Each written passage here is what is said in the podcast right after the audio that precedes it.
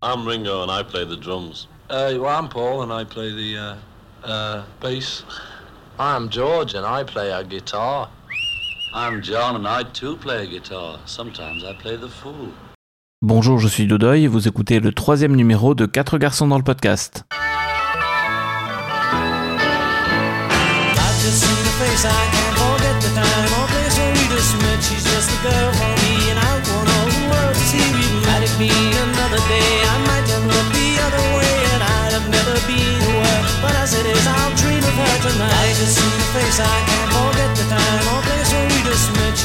Eh bien, bonjour à tous et à toutes.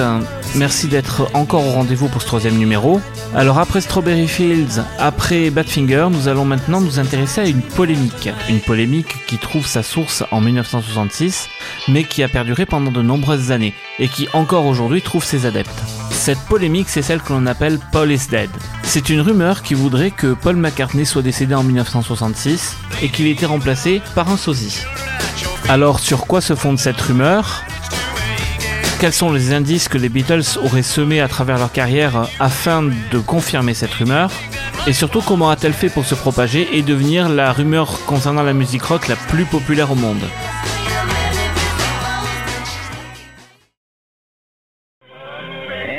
Uh, almost satisfied. It is 22 before the hour at 1 o'clock, WABC chime time. I just got a call from Georgia. Now, this doesn't mean a heck of a lot, except for the fact that the other night I got a call from Indiana, and the whole thing is about one thing. The fact that there's something very strange about the Beetle Paul. The fact that the Beetle Paul may be dead. Ce que vous entendez en fond sonore, c'est une émission de radio. Cette émission de radio est issue de la radio WABC AM à New York. Elle a été enregistrée le 21 octobre 1969. WABC à l'époque est une des plus grandes stations américaines. Et ce dont il est question, c'est d'une rumeur qui est étudié dans plusieurs universités américaines, qui concernerait la mort de Paul McCartney. Paul McCartney serait effectivement décédé après un accident de voiture qui aurait eu lieu juste après une dispute avec les Beatles lors d'une session d'enregistrement. Et plusieurs étudiants de plusieurs facultés américaines se sont penchés sur les circonstances de cet accident. Et dans toutes les universités américaines, le sujet de discussion numéro un, c'est cette rumeur. Dans un premier temps, essayons de nous pencher sur la chronologie des événements tels que les étudiants américains de l'époque l'avaient envisagé, et qui expliquerait et qui prouverait que Paul est bel et bien mort.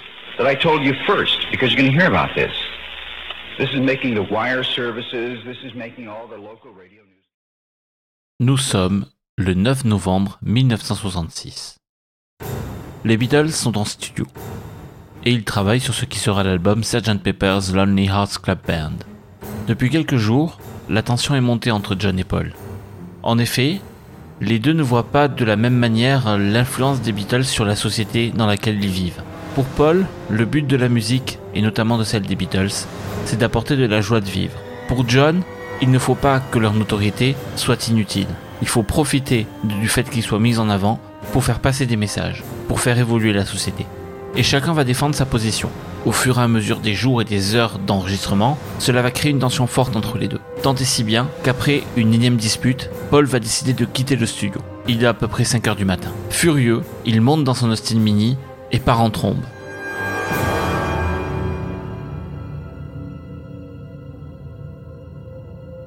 Il parcourt sous une pluie battante les quelques kilomètres qui le séparent de son domicile londonien. Sur son trajet, il croise la route d'une jeune femme en robe bleue. Elle fait de l'autostop. Paul s'arrête à son niveau et la fait monter dans la voiture. Ils discutent quelques minutes. Elle se prénomme Rita. Elle ne semble pas, pendant les premiers moments, réaliser quelle est l'identité de son chauffeur.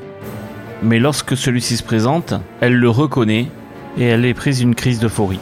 Elle tente de s'agripper à Paul qui perd le contrôle du véhicule. Ils percutèrent un camion, la voiture partit en tonneau et Rita perdit connaissance. Lorsqu'elle se réveille quelques minutes plus tard, le véhicule est sur le toit, elle entend les hurlements de Paul qui essaie de se dégager de la carcasse de la voiture. Elle sent une odeur de brûlé, la voiture est en train de prendre feu. Elle réussit à s'extirper miraculeusement et après avoir fait quelques mètres, la voiture explosa. Paul fut décapité sous le coup de l'explosion.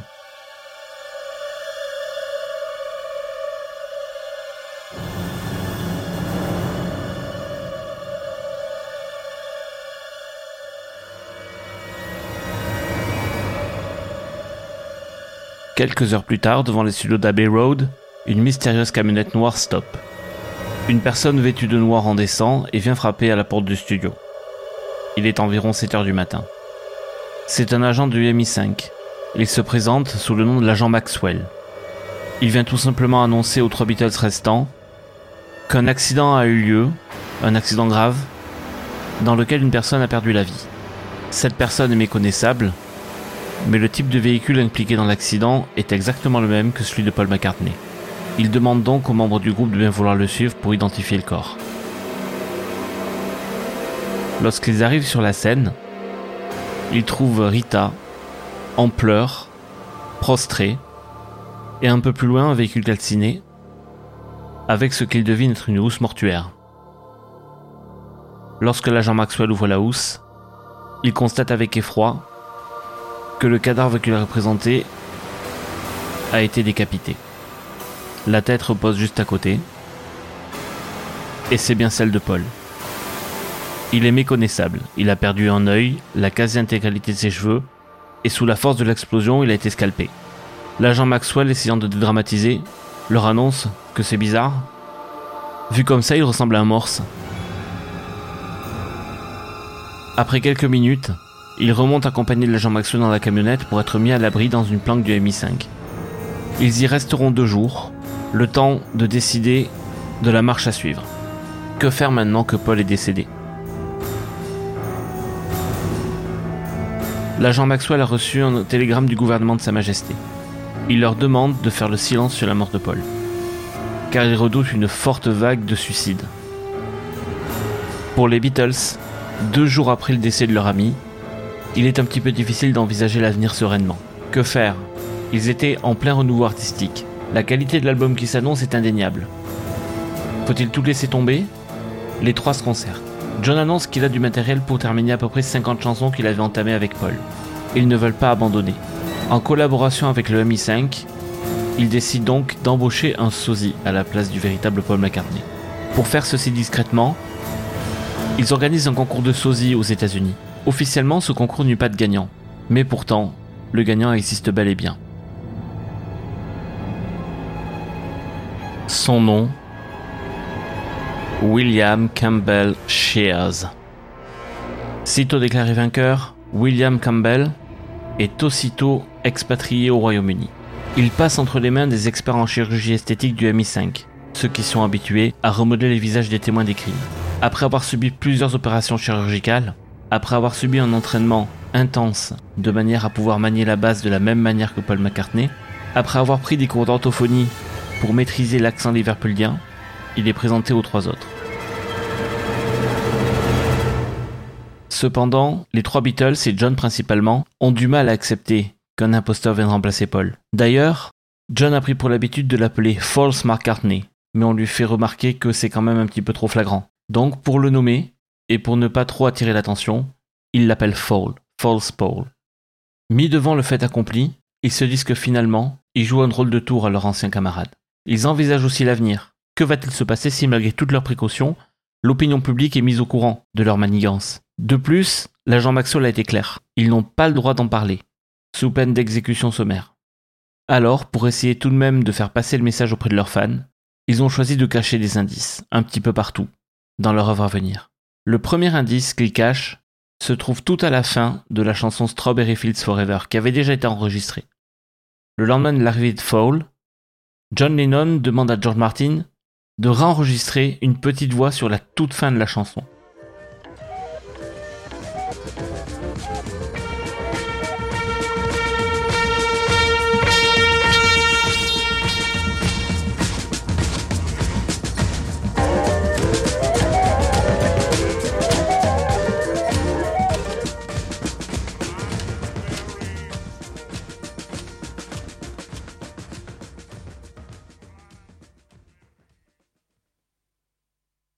Et juste à la fin, on entend ces mots prononcés par John. I buried Paul. J'ai enterré Paul. Répété deux fois.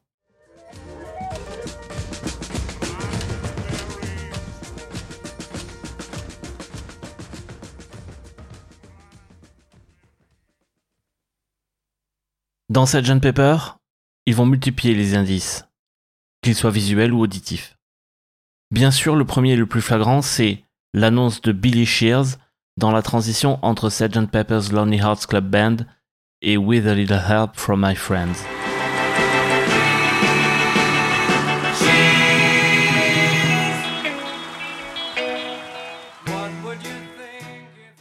Il y a aussi la chanson Lovely Rita. Dans la chanson des Beatles, elle est une maid, soit une contractuelle.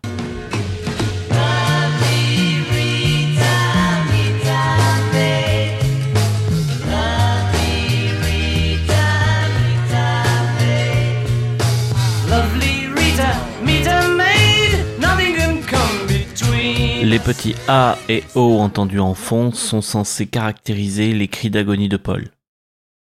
Et puis il y a aussi la fameuse chanson A Day in the Life. On y raconte la mort d'une personne dans un accident de voiture.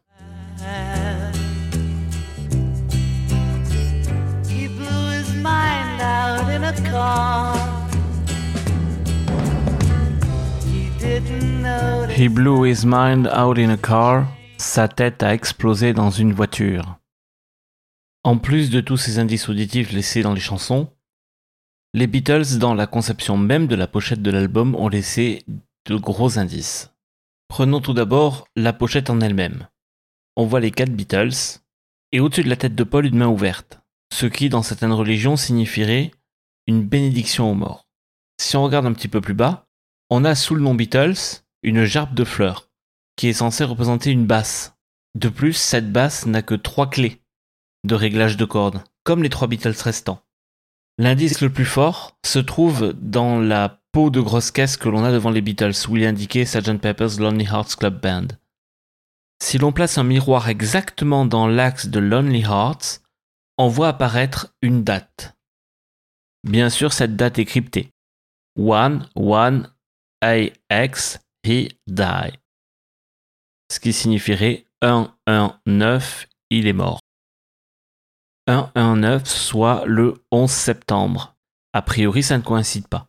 Mais si l'on prend l'écriture américaine pour les dates, le mois précéderait le jour.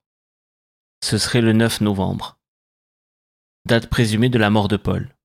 Si, en plus, on regarde à l'intérieur de la pochette, là où sont inscrites les paroles de la chanson She's Living Home, on voit que le doigt de George Harrison pointe vers un vers très particulier. Wednesday morning at five o'clock as the day begins. Wednesday morning at five o'clock. Mercredi matin à 5 heures. Eh bien, figurez-vous que le 9 novembre 66 était réellement un mercredi. Et 5 heures du matin serait l'heure approximative de l'accident mortel de Paul. La dernière preuve que nous allons évoquer se trouve dans la grande photo située à l'intérieur du gatefold de Sgt Pepper. On y voit Fall, en uniforme bleu, arborer un écusson sur l'épaule gauche. Sur cet écusson, il est indiqué OPD, OPD, comme Officially Pronounced Dead, officiellement déclaré mort. Il existe d'autres indices a priori sur Sgt Pepper, mais selon moi, ils ont moins de poids. Intéressons-nous à des indices qui proviennent maintenant d'autres albums des Beatles. L'un des indices qui a mis le feu aux poudres se trouve dans l'album blanc, sur le titre très controversé Revolution 9. En effet, si l'on passe les premières secondes du titre à l'envers, on entend quelque chose.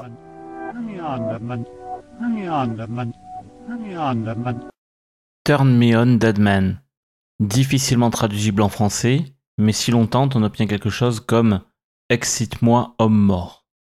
John avait également enregistré une chanson intitulée I'm the Walrus. Le morse tel qu'évoqué par l'argent Maxwell lorsque les Beatles sont appelés pour identifier le corps de Paul.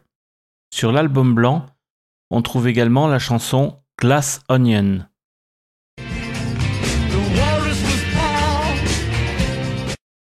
The Walrus was Paul. John avoue enfin qu'il parlait de Paul. Et si l'on passe ce passage à l'envers, on entend Paul took the wrong road. Paul a pris la mauvaise route.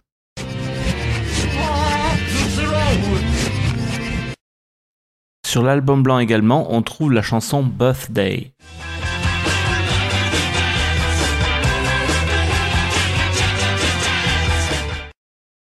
Si on la passe à l'envers, on entend Paul is dead, la la la. Paul is dead, we sing hallelujah. Un autre indice visuel se cache dans le poster à l'intérieur du disque. En effet, dans ce poster, on voit la photo d'une personne ressemblant à Paul McCartney, mais n'étant pas Paul McCartney, et qui porte des lunettes. C'est tout simplement la seule photo existante de William Campbell, soit Fowl, avant sa chirurgie esthétique. On voit des similitudes avec le physique de Paul, mais on voit aussi clairement que ce n'est pas lui. En septembre 1969 paraît Abbey Road, le dernier album enregistré par les Beatles. Sur la pochette, les partisans de la mort de Paul McCartney en 66 décèlent de très nombreux indices flagrants. Tout d'abord, si l'on regarde bien la pochette, Paul McCartney tient une cigarette. Il la tient de la main droite, alors que tout le monde sait qu'il est gaucher. Si on regarde la démarche des quatre Beatles, il n'y en a qu'un qui marche avec le pied droit en avant, et c'est Paul. Ensuite, la photo fait clairement allusion à une procession funéraire. Dans l'ordre, John devant, en blanc, symbolise le prêtre. Il est suivi par Ringo, en costume noir, qui symbolise le croque-mort. Derrière, Paul, en costume et surtout pieds nus, la manière dont on enterre les morts dans certaines civilisations indiennes. Et fermant la marche, George, en costume de jean, qui symbolise le fossoyeur.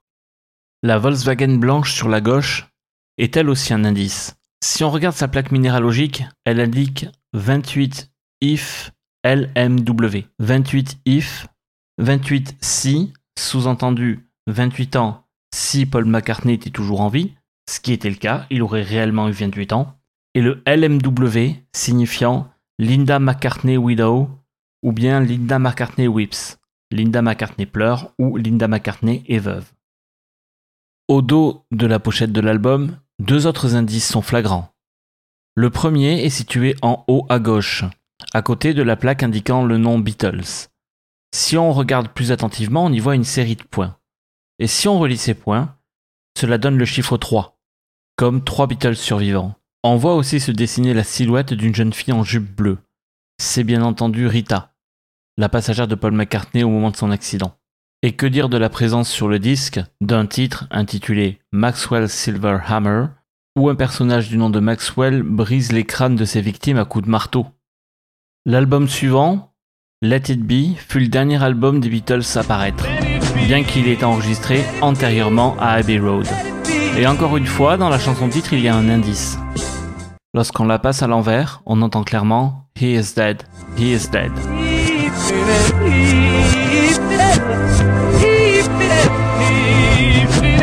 Soit, traduit en français, il est mort, il est mort. Ensuite, les Beatles se séparent. Cependant, sur leurs œuvres respectives, les Beatles survivants laissent encore traîner les indices. Prenons l'exemple de John. Sur sa chanson How Do You Sleep sur l'album Imagine, il laisse des indices et ne prend même pas la peine de les cacher à l'envers dans les chansons. Ils sont très clairs. Et ils sont également nombreux. Je vous propose donc de l'écouter dans son intégralité.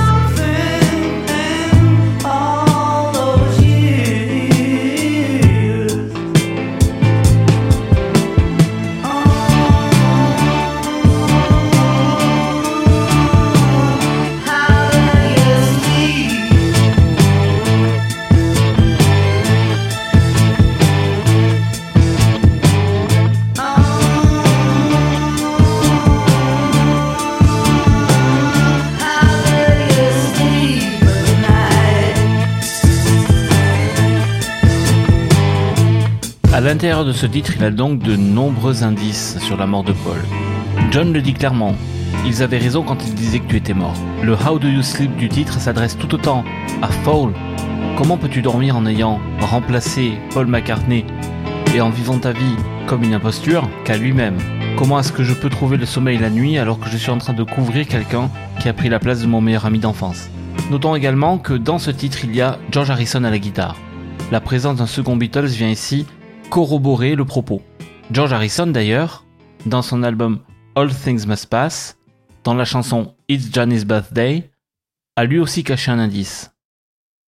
En passant l'extrait à l'envers, on entend clairement He never wore his shoes, we all know he was dead. Il ne portait pas de chaussures, nous savons tous qu'il était mort.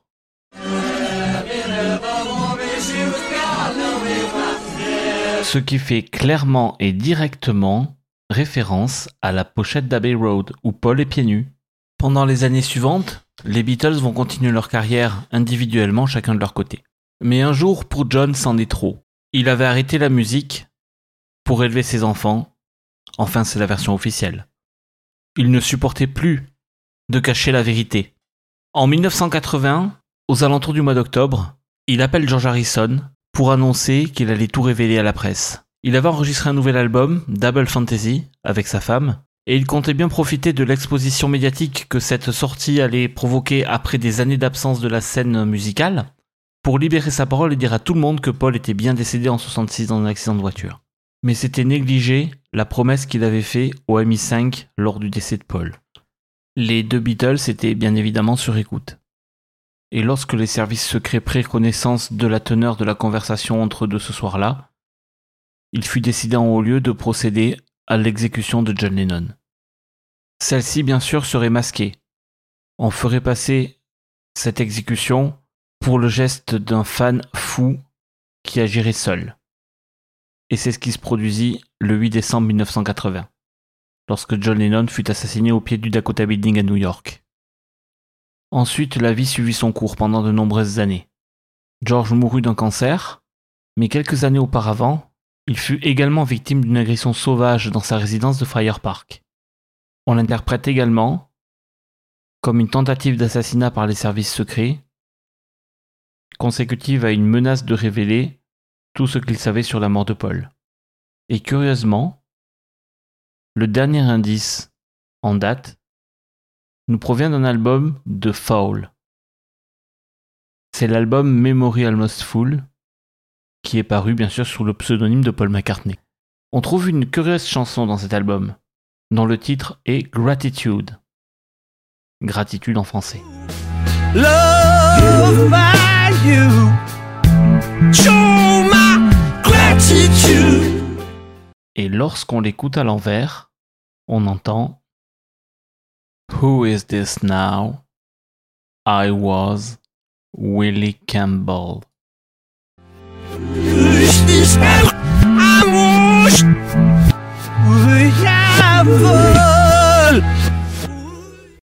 Et c'est le dernier aveu. Paul McCartney est mort.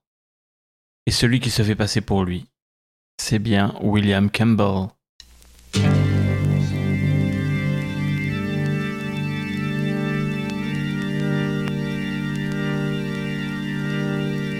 As Paul McCartney left this world, as he'd taken his last breath, of John and George and Ringo told us of his death. Never made the paper, you didn't read it in the news but it's right there for you to find in several hidden clues. From Sergeant Pepper to Abbey Road, they led us on a chase. And if you know just where to look, it all falls into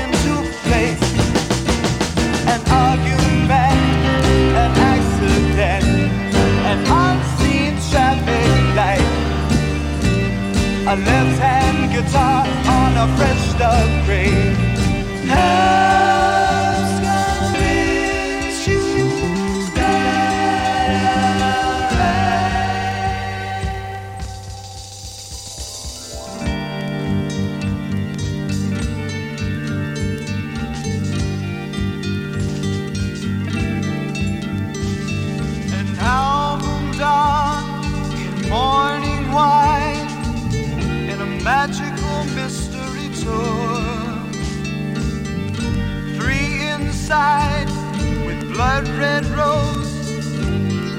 Death black makes four.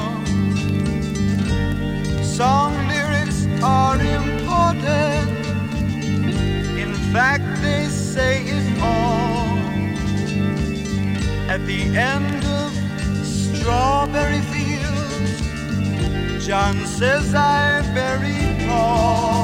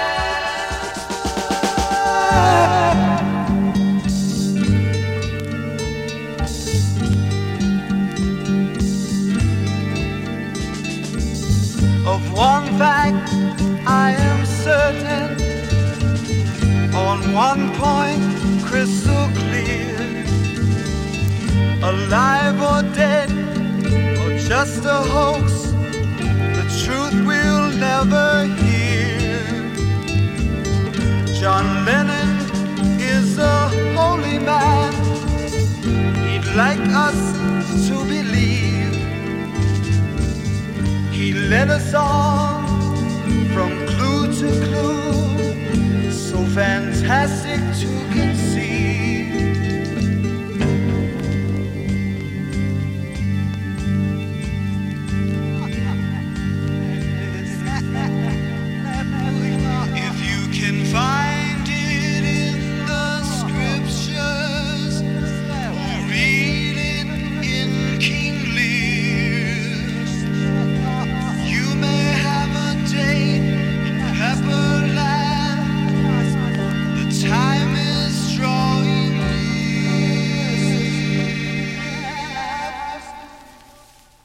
D'écouter une chanson du groupe Mystery Tour intitulée Ballad of Paul.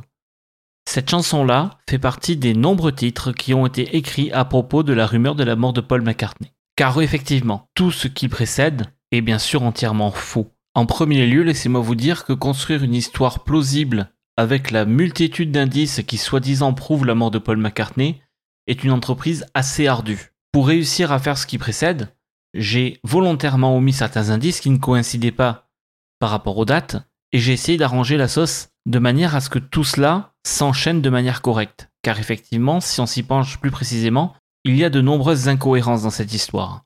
Tout d'abord, la date présumée de l'accident de Paul McCartney. Le 9 novembre.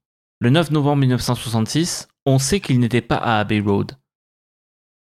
Juste après la fin de son travail sur la bande-son du film The Family Way, Paul est parti visiter incognito la France. Le 12 novembre, il a rencontré son ami Mal Evans, le roadie des Beatles, à Bordeaux, puis ils ont pris la route de Madrid pour aller ensuite au Kenya, en safari photo. Et au Kenya, sa fiancée de l'époque, Jane Asher, l'a rejoint le 24 novembre. Cette excursion a été largement documentée et on dispose des vidéos qui le montrent. De la même manière, Paul McCartney n'a jamais eu d'accident de voiture. Il a eu effectivement en 1966 un accident mais en deux roues motorisées. Il a eu un déchirement de la lèvre supérieure. Et c'est d'ailleurs pour ça que sur Sgt Pepper, il s'est fait pousser la moustache, pour cacher une cicatrice disgracieuse. La même année, alors que lui et Mick Jagger étaient escortés par une voiture ouvreuse, cette voiture ouvreuse a eu un accident de la route assez grave. Mais Paul McCartney n'était pas à bord du véhicule. Nous n'allons pas revenir un à un sur tous les autres indices. Les différents clichés des sessions des pochettes de Abbey Road comme de Sgt Pepper montrent tout simplement qu'à chaque fois, la photo qui a été choisie était celle qui rendait le mieux. On voit Paul McCartney sur la pochette de Sgt Pepper dans différentes positions. Il n'est pas toujours sous la main. La main qui d'ailleurs n'a jamais signifié, dans quelque religion que ce soit, une bénédiction aux morts. Sur la pochette d'Abbey Road, c'est pareil. On constate que Paul McCartney, sur certains clichés, tient sa cigarette à la main droite, et sur d'autres clichés, la tient à la main gauche. Tout simplement, il la tient de la main qui la rend visible par l'appareil photo. Quant à tous les indices consistant à passer les disques à l'envers, eh bien figurez-vous que cela porte un nom. C'est un biais cognitif, qui s'appelle le biais de confirmation. Si vous écoutez le début de l'épisode, pour les premiers extraits, je ne vous ai pas dit ce qu'il fallait entendre, ce qui a sans doute rendu l'exercice un petit peu plus compliqué. Par contre, à partir du moment où je vous ai dit, avant d'entendre l'extrait musical, la phrase qui devait être prononcée, eh bien effectivement, vu qu'on sait ce qu'on cherche, on finit par le trouver. Si vous voulez un petit exemple drôle, on va quitter le monde des Beatles et je vais vous faire écouter un petit extrait de Scorpion. Et dans cette chanson de Scorpion, on va entendre ce qu'on appelle communément une hallucination auditive. Vous allez très clairement entendre que le chanteur chante Ce soir j'ai les pieds qui puent.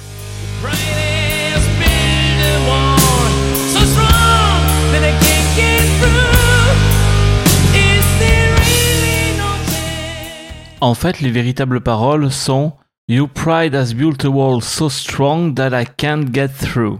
Mais deux problèmes. Premièrement, je vous ai dit ce que vous deviez entendre, donc effectivement vous l'avez entendu. Deuxième problème, à partir de maintenant, ça risque d'être un petit peu difficile d'entendre les vraies paroles, parce que j'ai implanté dans votre cerveau l'idée que le chanteur interprétait vraiment des paroles en français. Et en fait, la plupart des rumeurs, et principalement celles qui nous intéressent aujourd'hui, elles sont construites de cette manière-là, à savoir, on part de ce qu'on veut prouver, et on essaie de trouver tous les indices, plus ou moins alambiqués, qui vont confirmer notre hypothèse de départ. C'est là-dessus que sont basées également toutes les théories du complot. Pour prouver l'existence des extraterrestres, on part du présupposé que les extraterrestres existent et on essaie de trouver toutes les preuves qui montrent qu'on a raison. Et le problème de ces preuves, c'est qu'elles sont interchangeables. Si jamais une preuve est démontée, on arrivera très facilement à en trouver une autre pour la remplacer. La théorie du police dead que j'ai développée dans la première partie du podcast n'est qu'une des très nombreuses qui existent. Par exemple, il y a une autre théorie qui veut que Paul McCartney en fait a été exécuté par un tueur à gages payé par ses trois compères parce qu'il prenait une part trop importante dans le groupe. Et les gens qui défendent cette hypothèse-là trouvent des indices jusque dans l'album Rubber Soul, où ils disent que la pochette où on voit les quatre Beatles par en dessous symbolise la vision que l'on pourrait avoir si on était allongé dans une tombe à leurs pieds. Maintenant que nous avons démonté beaucoup d'indices, il est temps de s'intéresser à la manière dont cette rumeur s'est construite. La première rumeur à l'origine date de 67. On commence à entendre que Paul McCartney avait eu un accident de voiture. Cet accident, j'ai déjà fait référence dans le podcast, en fait, c'est deux accidents différents. À l'époque, un démenti est paru dans le plus grand fanzine Beatles, le Beatles Book. McCartney a même fait une référence à cette rumeur pendant une conférence de presse tenue à la sortie de Sgt Pepper en mai. En 1967, les Beatles étaient aussi connus pour utiliser des bandes passées à l'envers dans leur musique. L'analyse de leurs paroles était aussi quelque chose qui avait cours dans de nombreuses facs de lettres à travers les États-Unis et la Grande-Bretagne. D'ailleurs, en réponse à cette tendance qui voulait que les textes des Beatles étaient analysés, en guise de blague, John Lennon a composé la chanson I'm the Walrus. Cette chanson est pleine de fausses interprétations, de fausses images, qui avaient été conçues de la même manière que les blagues d'enfants, où on fait s'accoler des mots qui n'ont aucun sens les uns avec les autres. Pour accentuer ce propos, dans la chanson Glass Onion, il fera la même chose. Il prendra des paroles qu'il avait mis dans I'm the Walrus, mais aussi dans d'autres titres, et il les retravaillera de manière à leur donner un sens, comme s'il délivrait les clés d'un texte qui n'en avait pas à la base. C'est en 1969 que la rumeur va prendre une tournure un petit peu plus inquiétante. En effet, dans le journal de l'université de Des Moines, on voit un article apparaître. Il a été écrit par Tim Harper. Cet article s'intitule Est-ce que le Beatle Paul McCartney est mort? Il fait état de la rumeur dont nous avons déjà parlé, mais éclairé de nouveaux indices, ceux qui sont parus dans Sgt Pepper et dans l'album blanc. C'est le premier article de la sorte publié dans les journaux estudiantins américains. Mais ça ne sera pas le dernier. En effet, la vague de la rumeur prendra une ampleur inconnue jusqu'alors. Même l'attaché de presse des Beatles, Derek Taylor, confiera que certes cette rumeur court déjà depuis quelques années, mais en 1969, elle est démesurée. Ils reçoivent des centaines d'appels par jour pour avoir des informations sur la santé de Paul et savoir s'il est réellement mort ou pas. Ce qu'il faut comprendre également, c'est qu'à l'époque, Paul McCartney est peu présent dans la presse avec la bataille juridique qui se lance pour régler les droits des Beatles pour leur séparation, il est esselé. Il ne défend pas la position d'Alan Klein qui représente les trois autres membres du groupe. Avec la naissance de sa fille Mary en août, McCartney a choisi de se recentrer sur sa vie familiale. Il s'en va avec sa femme Linda et leurs deux enfants en Écosse, dans sa ferme près de Campbelltown. Cependant, en octobre 1969, les radios américaines prennent le relais. Comme celle que vous avez entendue au début du podcast, les émissions se multiplient sur tous les réseaux locaux. Très vite, tous les campus, toutes les stations de radio avaient un expert résident. Et quand les grandes stations new-yorkaises, comme WMCA et WABC, prennent le relais, on passe encore à la vitesse supérieure. À WKBW, on affirme même que cette rumeur en est bien une, mais qu'elle a été fabriquée par John Lennon pour discréditer Paul McCartney. Et à la fin d'octobre 69, on voit apparaître de nombreuses chansons comme The Ballad of Paul que je vous ai fait écouter précédemment, tout ayant bien sûr comme sujet la mort de Paul McCartney. Au même moment, en octobre 69, une caméra de CBS News s'introduit dans la ferme de Paul McCartney et le film en train de travailler la terre. Il a la même tenue que dans le clip promotionnel de Something, qui est paru à peu près temporellement au même moment. Ses visiteurs suivants furent un reporter et un photographe du Life magazine. Lorsqu'il les aperçut, Paul McCartney rentra dans une colère noire. Il leur jeta des seaux d'eau, il leur envoya des tombereaux d'insultes, et il a même été filmé en train de tenter de frapper le photographe. Lorsqu'il réalisa que tout avait été filmé, Paul McCartney s'assagit et accorda une interview au magazine. C'est à partir de cette interview que la rumeur a commencé à baisser. De plus, sur la couverture du Life magazine, les McCartney apparaissent propres sur eux et rasés, le magazine sortit le 7 novembre et la rumeur commença à baisser en intensité. En novembre 69, toujours, les ventes des albums des Beatles ont explosé. Et cela avait un rapport direct avec la rumeur, puisque c'est principalement les ventes américaines. D'ailleurs, Capitol, la maison de disques américaine qui distribuait les albums des Beatles, a bien sûr surfé sur cette occasion en lançant un slogan qui disait Paul's Music Still Alive. La musique de Paul McCartney est toujours vivante, sous-entendu, lui ne l'est plus. Le dernier gros coup médiatique autour de la rumeur a eu lieu le 30 novembre 69. À la télévision, une émission spéciale. Paul McCartney des Complete Story. La mise en scène simulait un procès. On avait d'un côté les partisans de la théorie, de l'autre les opposants.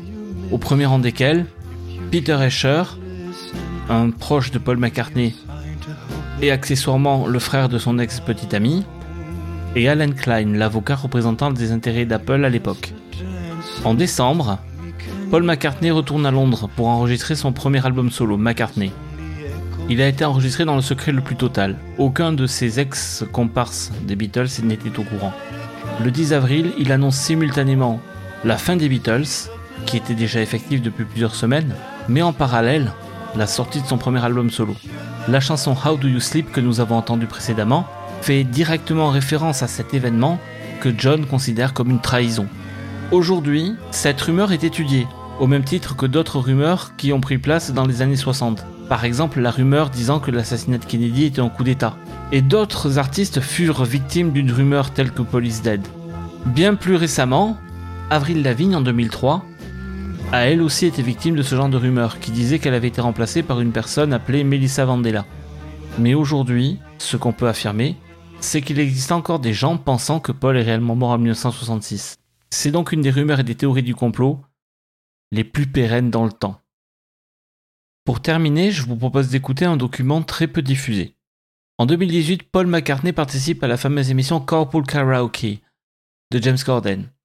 Et lors d'une scène finalement coupée au montage, il donne son opinion et son point de vue sur cette rumeur. Now, you must be aware of this for a long time. there was a huge rumour hmm. at one point, a conspiracy theory, if you like, hmm. that, that Paul McCartney was dead and that you are not Paul McCartney, you're an imposter Yeah. pretending to be Paul McCartney. How did this come about? Found me out. For years, I've been able to fool people, and now in the car, you finally. But seriously, No, there's some you know- people on the internet are very passionate about this, and they, Yeah. there's been clues like. Is, it Sergeant Pepper? You play it backwards, Yeah, and and you yeah, hear the, the thing words. is, you know, Paul is dead. Yeah, I mean, the truth is, at that time, everyone was stimulated with way too many stimulants. Right. So it was a pretty crazy time. This, this, oh, this is true, this is true. And about the Beatles, Yeah. there were like millions of legends. Yeah. And so we just kind of let them go. You know, there wasn't really any way you could stop it. So we just thought, oh, well, you know. But um, And people said because you weren't wearing shoes. I wasn't wearing shoes. on the It was Abbey actu- Road cover. Yeah, we, we did the the Abbey Road cover. We decided we would make that the cover, so we are going to have a photograph on the level crossing. Mm. Um, so it was a very hot day, and I arrived in sandals. Mm. So I thought, well, I'll just kick them off because it's, it's too hot. So I ended up barefoot on it. Well, this is a sign that it's, I don't know, Sicilian, he's dead or something. Yeah. Can I just say though, being dead is the greatest excuse for getting out of anything. Yeah. If someone says, "Oh, can you come to this dinner?" You go, "Oh no, Yeah. I'm not." I I've could- not read on the internet. I'm not Paul. I'm not Paul. You don't want a fake. Yeah. No, and a actually, great- it could have got me out of this. James, when you asked me, James, I'm dead.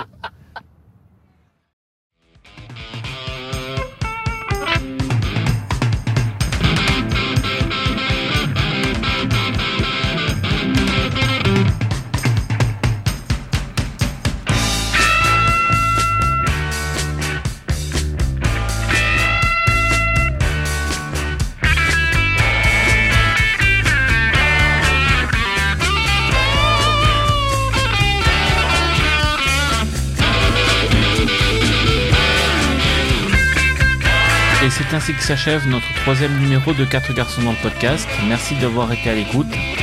Je vous rappelle les réseaux sociaux sur lesquels vous pouvez nous contacter. Sur Twitter, at QGDLpodcast. Sur Facebook, at QGDLP. N'hésitez pas à nous laisser des avis sur iTunes. Et je vous dis à dans 15 jours pour un nouvel épisode.